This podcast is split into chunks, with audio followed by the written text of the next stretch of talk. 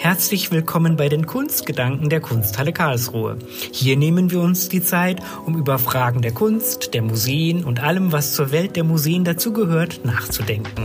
Mein Name ist Florian Trott und ich führe Sie und euch durch die Gespräche mit unterschiedlichen Gesprächspartnerinnen und Gesprächspartnern aus den Bereichen Kunst, Kultur und Gesellschaft, die jeweils ihre ganz eigenen Perspektiven, Ansätze und Meinungen in das Gespräch einbringen werden.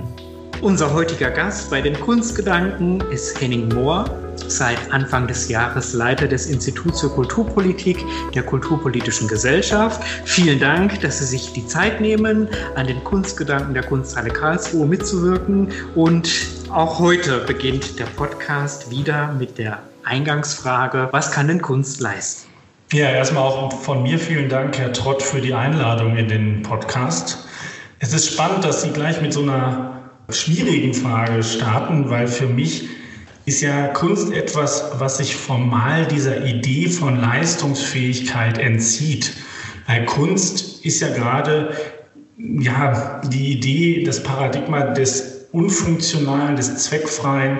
Kunst eröffnet, ich sage mal, außeralltägliche Sinn- und Erfahrungswelten, in denen wir uns als Rezipientinnen anders, sagen wir mal, ungebundener mit gesellschaftlichen Fragen auseinandersetzen können, Wirklichkeit hinterfragen können und uns ja andere Welten, andere Zugänge imaginieren können. Und darin steckt natürlich das Potenzial oder diese Möglichkeit des Visionären, des Utopischen, dieses neue Setzungen, neue Ideen von Gesellschaft entwickeln und andere Zukünfte vielleicht auch denkbar machen. Und insofern, wenn Sie mich nach Leistung von Kunst fragen, sehe ich gerade diese Fähigkeit zur Utopie, diese Fähigkeit, Welt zu hinterfragen und Dinge anders zu denken als Funktion, als Leistung. Das ist ja auch, würde ich sagen, eine große Leistung der Kunst, Welt zu hinterfragen oder den Menschen außeralltägliche Erfahrungswelten zu ermöglichen. Die Frage des Leistungsgedankens wurde ja auch in vorherigen Folgen von meinen Gästen immer mal wieder kritisch befragt. Und ich denke schon, dass die Möglichkeiten, die Kunst bietet, sind kein klassisches Leistungsspektrum, aber eben eröffnen uns ja viele, viele Welten. Insofern danke für diesen Einstieg. Und jetzt möchte ich gerne ein bisschen konkreter werden. Eines Ihrer Themen, sage ich mal, ist ja hierarchische, unflexible Strukturen zu hinterfragen. Und solche Strukturen gibt es sicherlich auch in vielen Museen. Und meine Frage wäre, woher rühren aus Ihrer Sicht denn solche Strukturen und können Museen selbst dagegen etwas tun? Also ich spreche in dem Zusammenhang immer von dem, sagen wir mal, Organisationsparadigma der Moderne oder der Industriegesellschaft. Das heißt, das sind Organisationen, das sind Strukturen, die resultieren aus einer Zeit, in der diese Art der Steuerung gebraucht wurde, in der man mit dieser Art der Steuerung, mit dieser Art der funktionalen Differenzierung die besten Problemlösungskompetenzen hatte und die besten Möglichkeiten, die Aufgaben oder eine bestimmte Aufgabe möglichst komplexitätsreduzierend, routinehaft abzuarbeiten. Und die Problematik ist aber, dass diese Funktionslogiken dass die fahrtabhängig funktionieren. Das heißt, dass sie weitergetrieben werden, obwohl wir gesellschaftliche Veränderungen erleben, wie wahrscheinlich niemals zuvor, disruptiven Wandel, der eigentlich eine andere Form des Organisierens, eine andere Form der Organisation notwendig machen würde oder müsste. Und in dem Zusammenhang habe ich dann halt auch in vielen Projekten, ich habe mich in den letzten zehn Jahren sehr intensiv mit der Innovationsfähigkeit kultureller Infrastrukturen auseinandergesetzt, in vielen Projekten versucht, neue Wege Wege zu definieren, wie man es schaffen kann, aus diesem statischen Korsett, aus diesen klassischen Logiken herauszukommen. Und das heißt, wir brauchen einfach auch im Museum oder im Museumsbereich Organisationen, die stärker im Querschnitt funktionieren, die versuchen, diese statischen Abteilungslogiken und Fachbereichslogiken aufzubrechen, die Expertisen anders zusammenbringen um, naja, sagen wir, Kontexte zu schaffen, wo man nochmal auf die eigene Organisation guckt, auf die eigene Arbeitsweise und die stärker abgleicht mit, mit Umweltfragen und versucht tatsächlich neue Wege zu definieren, neue Lösungen zu finden, anders sich mit der eigenen Arbeit zu beschäftigen. Das hat fast dann was Künstlerisches, weil man muss eben lernen, den etablierten Pfad, die etablierten Wege zu verlassen und sich halt alternative Zukünfte zu imaginieren. Und das Ganze im besten Fall in kollaborativen Kontexten. Und ich glaube, dass wir das Problem haben, dass es schwerfällt, aus alten Mustern, die wir mal gelernt haben in der Vergangenheit, herauszukommen. Menschen reproduzieren sozialpsychologisch eben das, was sie gelernt haben und tun sich schwer damit, eben, sagen wir mal, den Status quo zu hinterfragen und vielleicht Zustände zu assoziieren, wie es sein könnte und Wege zu assoziieren, wie man zu diesen neuen Zuständen kommt. Sorry, das habe ich ein bisschen viel geredet. Entschuldigung, ich hoffe, dass. Nein, nein, alles gut, alles gut. Das ist ja das Spannende auch, wenn wir hier uns jetzt live quasi austauschen, dass man ja zuhören kann. Sie können reden, ich kann nachfragen. Und ich hätte da auch tatsächlich erstmal eine Anmerkung. Ich denke grundsätzlich, die Transformation, die Veränderungen, die auf die Kultureinrichtungen, das trifft ja nicht nur auf die Museen zu, sondern weit darüber hinaus. Die Veränderungen, die von außen einwirken, sagen wir mal, als Stichwort nenne ich jetzt einfach die digitale Transformation, tun natürlich etwas mit Einrichtungen und verlangen auch tatsächlich andere Strukturen. Und da, glaube ich, trifft aber einfach auch dann zu, dass nicht jeder Mensch per se offen ist für Veränderungen, sodass da auch natürlich solche neuen Strukturen, die notwendig sind, auch ganz eng mit Change Management, mit Veränderungsprozessen einhergehen müssen. Und wir hier in der Kunsthalle zum Beispiel versuchen, dass unsere Arbeit an der digitalen Strategie ja teamübergreifend, multiperspektivisch, interdisziplinär disziplinär anzugehen. Und da empfinde ich es absolut als totale Bereicherung, wenn man einfach mal in anderen Kontexten sich austauscht und gemeinsam an Ideen arbeiten kann. Und ich denke, dass das schon auch Formate sind, die in Zukunft notwendiger werden. Genau, also wir erleben es ja schon, dass es erste Pflänzchen der Transformation gibt, dass sich auch Beschäftigte in Kulturorganisationen auf den Weg machen und versuchen, Dinge anders anzugehen. Das Problem ist aber, dass der Kulturbereich, der öffentlich geförderte Kulturbereich in Deutschland sehr status quo bezogen ist, aufgrund bestimmter Mechanismen, institutionalen Mechanismen, Fördermechanismen, die, sagen wir, Systeme auf Dauerhaftigkeit stellen. Das heißt, wenn man jetzt mal eine Museumsorganisation, die ein bisschen größer ist, die bekommt jedes Jahr ihre Förderung, ohne dass dafür große Legitimationszwänge vorhanden sind. Das ist natürlich etwas Gutes, aber das sorgt natürlich dafür, dass diese Systeme sich so ein bisschen abkoppeln, weil man muss sich ja wenig selbst hinterfragen, wenn man jedes Jahr sein Geld bekommt.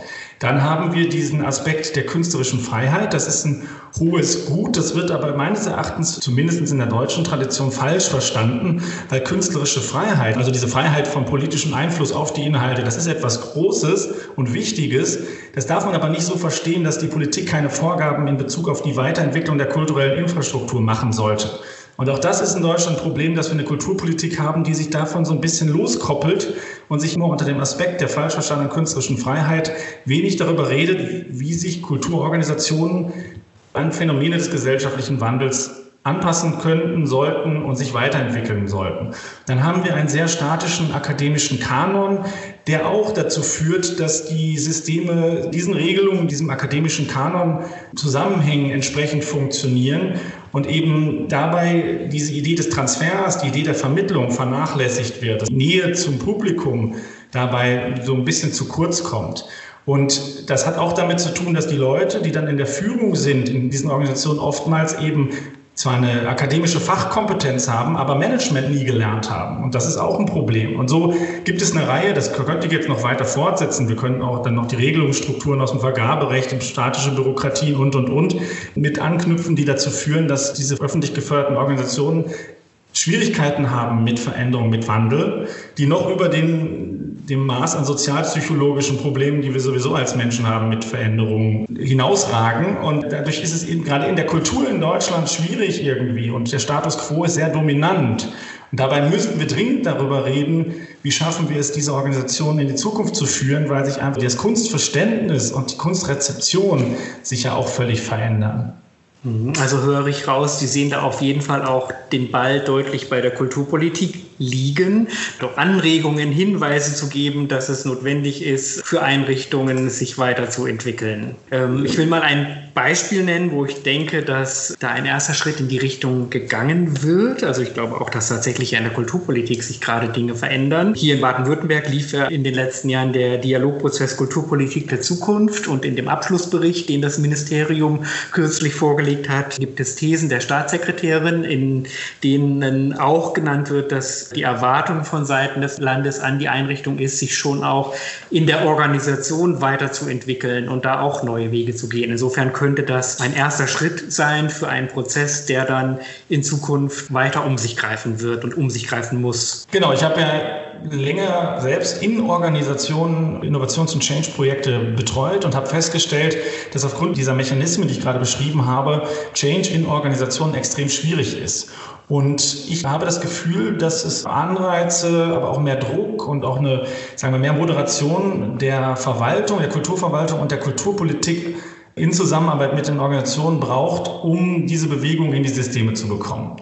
Die Systeme sind einfach von, also ich meine, das ist ja auch in der Logik der Organisation. Organisationen sind dafür da, Routinen aufrechtzuerhalten. Also die Organisation ist per se erstmal Status quo orientiert und es braucht eben diese Mechanismen und diesen Druck von außen, glaube ich, damit es besser funktionieren kann. Mhm. Und gerade in der Kulturpolitik sind wir aber in Deutschland, also es passieren auch da viele Dinge, aber meines Erachtens auch da noch zu wenig. Das heißt, wir brauchen auch eine qualifiziertere Kulturpolitik, die sich auch mal traut, diesem falsch verstandenen Bild von künstlerischer Freiheit entgegenzustehen und zu sagen, ja, wir, wir machen ja auch keine Vorgaben der Inhalte, sondern wir wollen mit euch darüber reden, wie ihr es schaffen könnt, eure Systeme weiter zu transformieren in diese, ich sag mal, digitale Netzwerkgesellschaft, in der wir uns heute befinden, in der eben auch eine andere oder ein anderes Verständnis von Kunst, äh, von kultureller Produktion und vor allen Dingen von Teilhabe an kultureller Produktion existiert. Mhm. Man kann aus Ihren Antworten, die Sie jetzt gegeben haben, ja zwei Themen, denke ich, deutlich raushören. Es geht um Zukunftsfähigkeit und um Innovation. Ich sage mal, das sind jetzt Ihre beiden Themen und frage da mal direkt, warum haben Sie sich denn als Wirkungsort für die Leitung des Instituts für Kulturpolitik der Kulturpolitischen Gesellschaft entschieden? Ja, aber das war für mich tatsächlich der perfekte Ort. Es hat einfach vieles zusammengepasst. Weil erstmal grundsätzlich bin ich jemand, der sehr interessiert ist an einer, sagen wir mal, anwendungsorientierten Forschung, in der es wirklich darum geht, die Erkenntnisse in den Transfer zu bringen, um Praxis zu bereichern. Und dann habe ich mich ja in den letzten Jahren selber in verschiedenen Kontexten mit Innovations- und Transformationsfragen in der Kultur beschäftigt und festgestellt, dass es auch in vielerlei Hinsicht eine kulturpolitische Frage ist. Und da kommt natürlich eine Menge zusammen. Wenn ich jetzt selber sage, wir müssen die Kulturpolitik stärken, um diese Themen nach vorne zu bringen, dann brauche ich auch ein Vehikel, dann brauche ich auch einen Diskursort und da ist die kulturpolitische Gesellschaft für mich perfekt. Also wir haben deshalb auch jetzt, ich bin ja erst seit Januar 2020 da und ich bin zwar Leiter des Instituts, aber damit auch verantwortlich für den Verband Kulturpolitische Gesellschaft und zusammen mit der Geschäftsführerin des Verbandes, Barbara Neuenlinger, haben wir jetzt gesagt, in Rücksprache auch mit dem Vorstand, wir wollen den Verband zu so einer Art Think Tank für die Transformation des Kulturbereichs weiterentwickeln und in Deutschland die Debatte darüber führen, den Dialog darüber führen, wie wir es schaffen können, auch durch neue kulturpolitische Rahmenbedingungen den Kulturbereich zukunftsfähig zu machen, zu stärken und weiterzuentwickeln. Und das ist natürlich etwas, das wird von vielen nicht gerne gehört, denn gerade im Kulturbereich haben sich natürlich auch viele darin eingerichtet, in die Art und Weise, wie dort immer schon gearbeitet wurde. Wir merken aber gleichzeitig auch, es gibt einen hohen Bedarf und auch ein hohes Interesse. Wir können nicht mehr so weitermachen wie bisher. Wir müssen diese Bewegung ja starten. Wir müssen in die Bewegung kommen, hin zu mehr Zukunftsfähigkeit.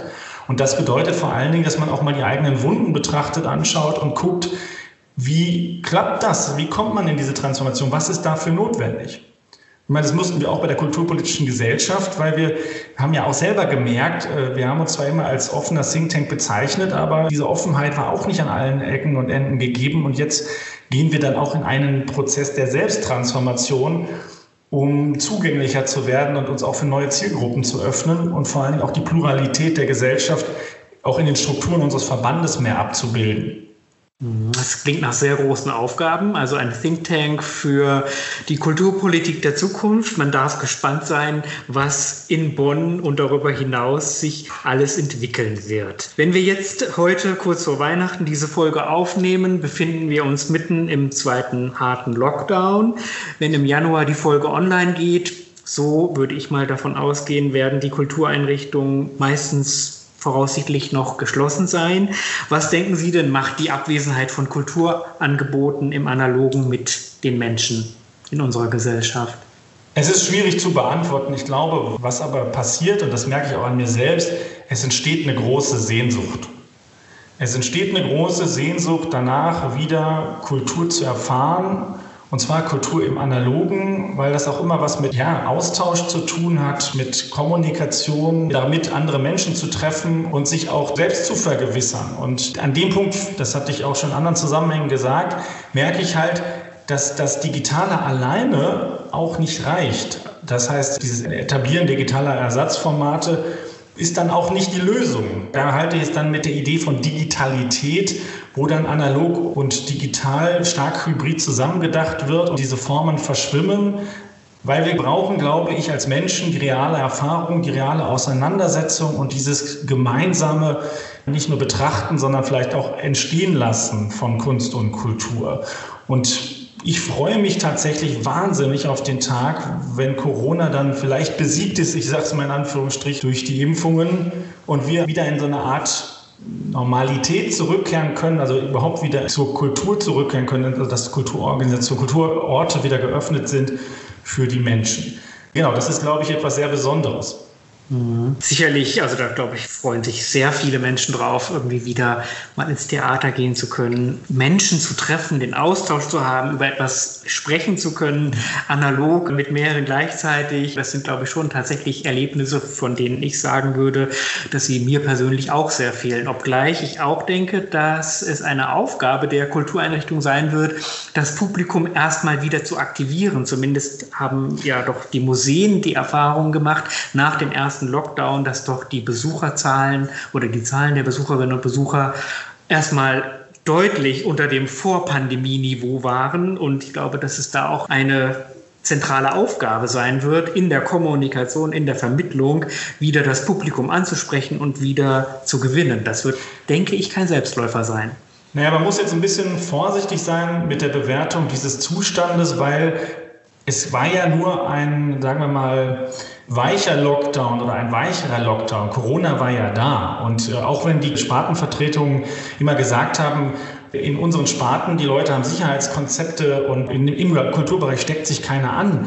Natürlich, äh, gerade dieses Klientel ist ja sehr, sehr vorsichtig, dass man da erreicht. Und da hatte man vielleicht einfach auch nicht auch wenn man gesagt hat, es kann wenig passieren, nicht sofort Lust, wieder loszuziehen, in, in Kulturorganisationen zu gehen, weil Corona war ja nicht weg. Und ich glaube, das ist erstmal bei der Bewertung ein Punkt, den man nicht außer Acht lassen sollte. Gleichzeitig ist es für mich so eine schizophrene Situation, wenn man sagt, man muss seine Leute aktivieren, die Leute haben, haben das verlernt, dann ist irgendwas auch nicht richtig, meines Erachtens. Und das ist ja genau dieses Unbehagen, was wir so versuchen, jetzt gerade auch in dieser Debatte über eine neue Relevanz oder über die Relevanz von Kunst und Kultur zu führen, weil wir auch das Gefühl haben, wenn Kulturorganisationen sich nicht transformieren, sich nicht zeitgemäßer aufstellen und sich nicht stärker mit dem eigenen Publikum, mit den Rezipienten auseinandersetzen, dann fallen sie eben in diesen Zustand, wo Menschen sich nicht mehr so richtig dafür interessieren. Und das ist dann aber auch ein bisschen selbst gemacht. Man kann nicht erwarten, dass die Leidenschaft an Kunst und Kultur ein Automatismus ist. Und dementsprechend finde ich es skurril, dass dann, dass dann zum Selbstschutz bestimmte Leute in der Kultur sagen, wir müssen sofort unsere Einrichtungen öffnen, auch wenn draußen gerade die Welt untergeht, denn sonst entwöhnen sich die Leute. Das ist für mich eine schizophrene Bewertung. Viel wichtiger ist doch, dass diese Leute sich eher die Frage stellen sollten, wie schaffen wir es, im Kulturbereich uns so zu positionieren, dass die Leute Interesse haben an dem, was wir tun. Und das meine ich ja mit verändertem Kunstverständnis diese Spartenlogiken und auch die Art, wie wir diese Institution formen, die sind nicht Gott gegeben. Die sind auch erst in der Moderne entstanden oder haben sich ausdifferenziert.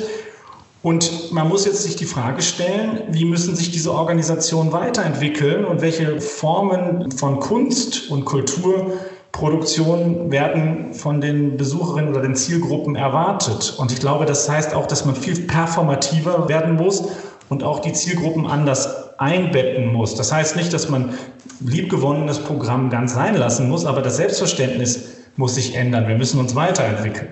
Und natürlich muss ich ja auch in der Ansprache des Publikums, sage ich mal, die Diversität, die sich in der Gesellschaft entwickelt oder die wir in der Gesellschaft vorfinden, muss sich natürlich auch in der Ansprache durch die Kultureinrichtungen ein, doch deutlich widerspiegeln. Also ich bin gespannt, wenn die Pandemie hoffentlich sehr bald, um Sie zu zitieren, besiegt sein wird, wie sich der Publikumszuspruch in den verschiedenen Kultureinrichtungen aller Sparten entwickeln wird. Ich bin dennoch der Meinung, dass da wirklich man auch viel Arbeit wird investieren müssen, dass es kein Selbstläufer wird und Ihre Punkte, die die Veränderungen noch mal unterstrichen haben, über die wir ja eingangs schon gesprochen haben, das bleibt ein spannender Diskurs, der zu führen sein wird.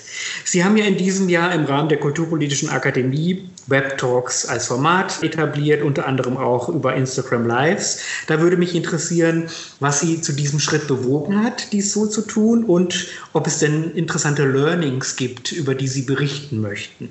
Naja, man muss natürlich sagen, die kulturpolitische Gesellschaft war ja auch gewohnt, Diskursorte zu eröffnen und das waren in der Regel analoge Veranstaltungen, also Treffen, Symposien, Konferenzen, Austauschorte und die waren nicht mehr möglich. Und dann hatten wir sowieso als neues Führungsteam von Anfang an die Idee, das Ideal, auch mehr digitale Formate anzubieten und in dem Zusammenhang hat Corona natürlich wie ein Turbo gewirkt.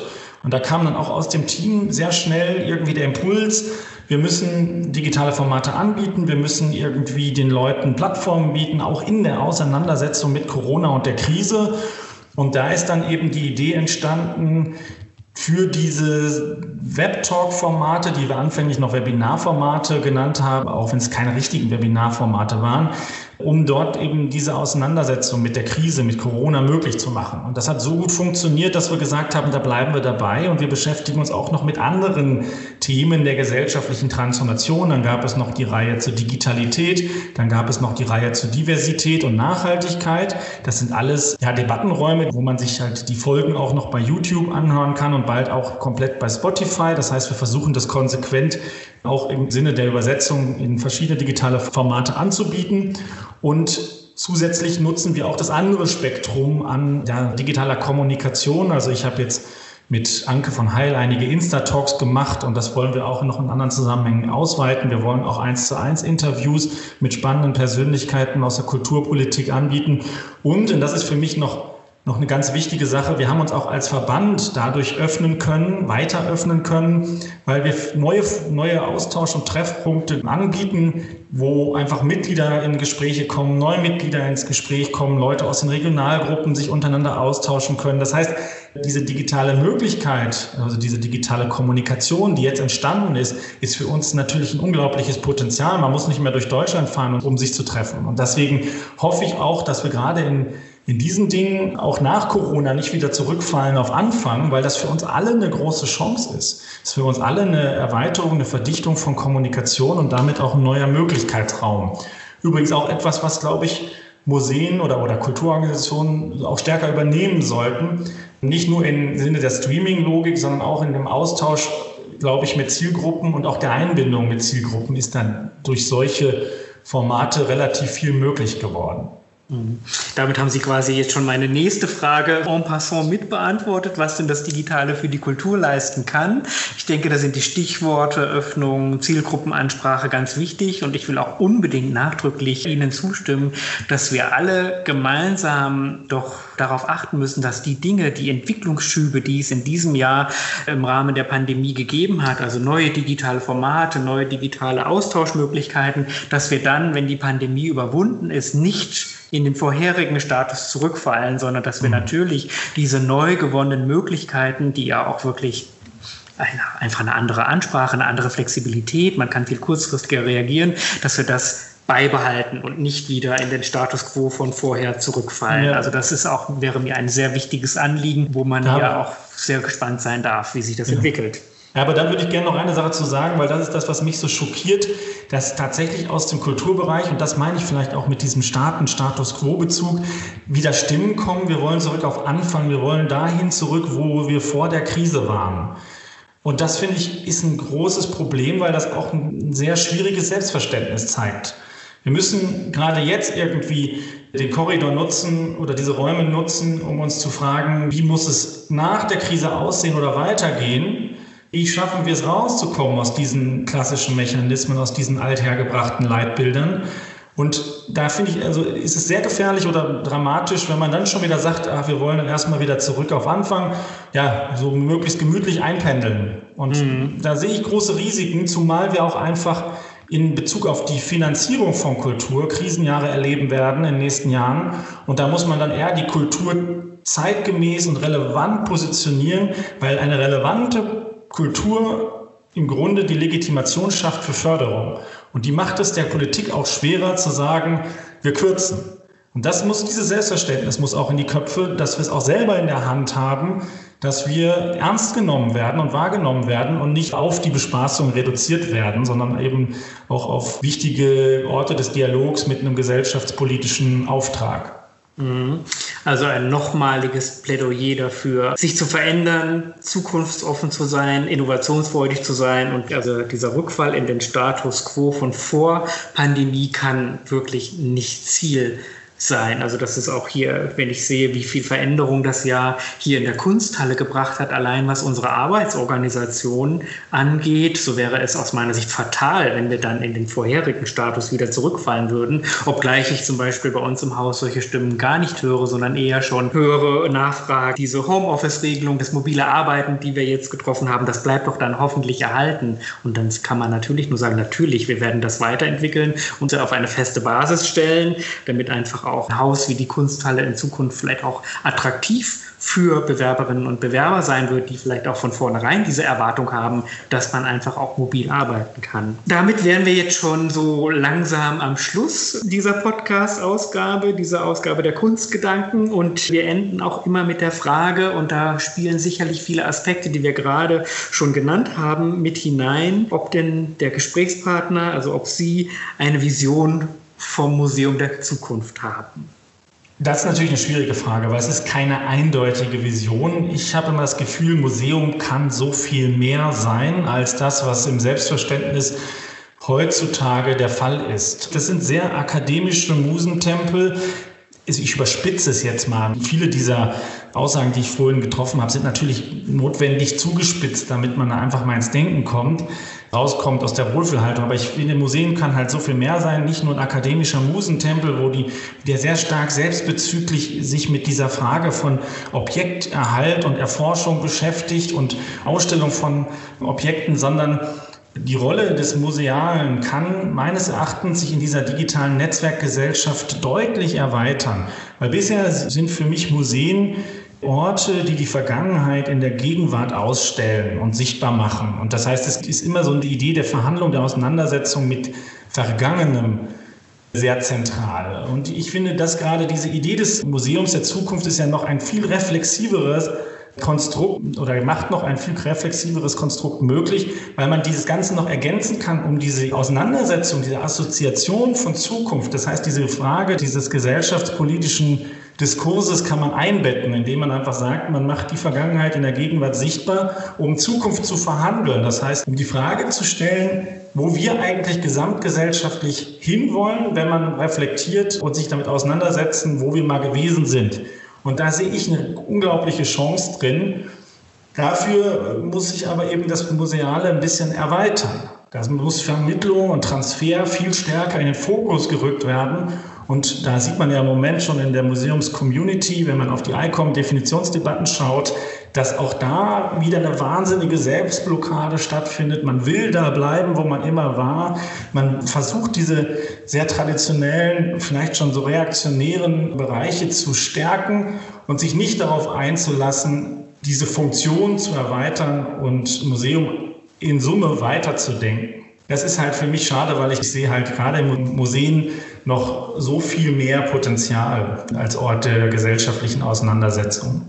Museum weiterdenken, das ist ein schönes Bild, was Sie gerade gebraucht haben. Und sicherlich schlummern in zahlreichen Häusern viele Potenziale, die noch ungenutzt sind. Und ich würde auch sofort zustimmen, dass der noch stärkere Fokus, weil es gibt ja schon durchaus auch Beispiele dafür, wo ein ganz starker Fokus auf Vermittlungsfragen gelegt wird, hier in der Kunsthalle. Das ist ja ein Haus, das eines der ältesten Kindermuseen, wir nennen es seit einigen Jahren junge Kunsthalle hat, also wirklich ein eigener Bereich für junge Menschen seit den 70er Jahren. Also da gibt es ja einfach schon Beispiele, aber natürlich müssen auch solche dann mittlerweile etablierten Formen immer wieder hinterfragt und weiterentwickelt werden. Und ich glaube, dass das, was sich wie so ein roter Faden durch unser Gespräch zieht, diese Notwendigkeit zur Veränderung, zur Innovation, das wird uns doch weiter intensiv begleiten und wird auch sicherlich noch ganz intensive Diskussionen mit sich führen, die aber eben auch hilfreich und befreiend sein können. Ja, lieber Herr Mohr, an dieser Stelle vielen Dank, dass Sie sich Zeit genommen haben für die Kunstgedanken der Kunsthalle Karlsruhe. An dieser Stelle geht wie immer auch ein ganz herzliches Dankeschön an alle, die uns zugehört haben. Bis zum nächsten Mal. Wir hoffen, dass es Ihnen und euch gefallen hat und freuen uns auf Feedback in den sozialen Medien, per Mail an digital.kunsthalle-karlsruhe.de oder in den Bewertungen. Bis zum nächsten Mal.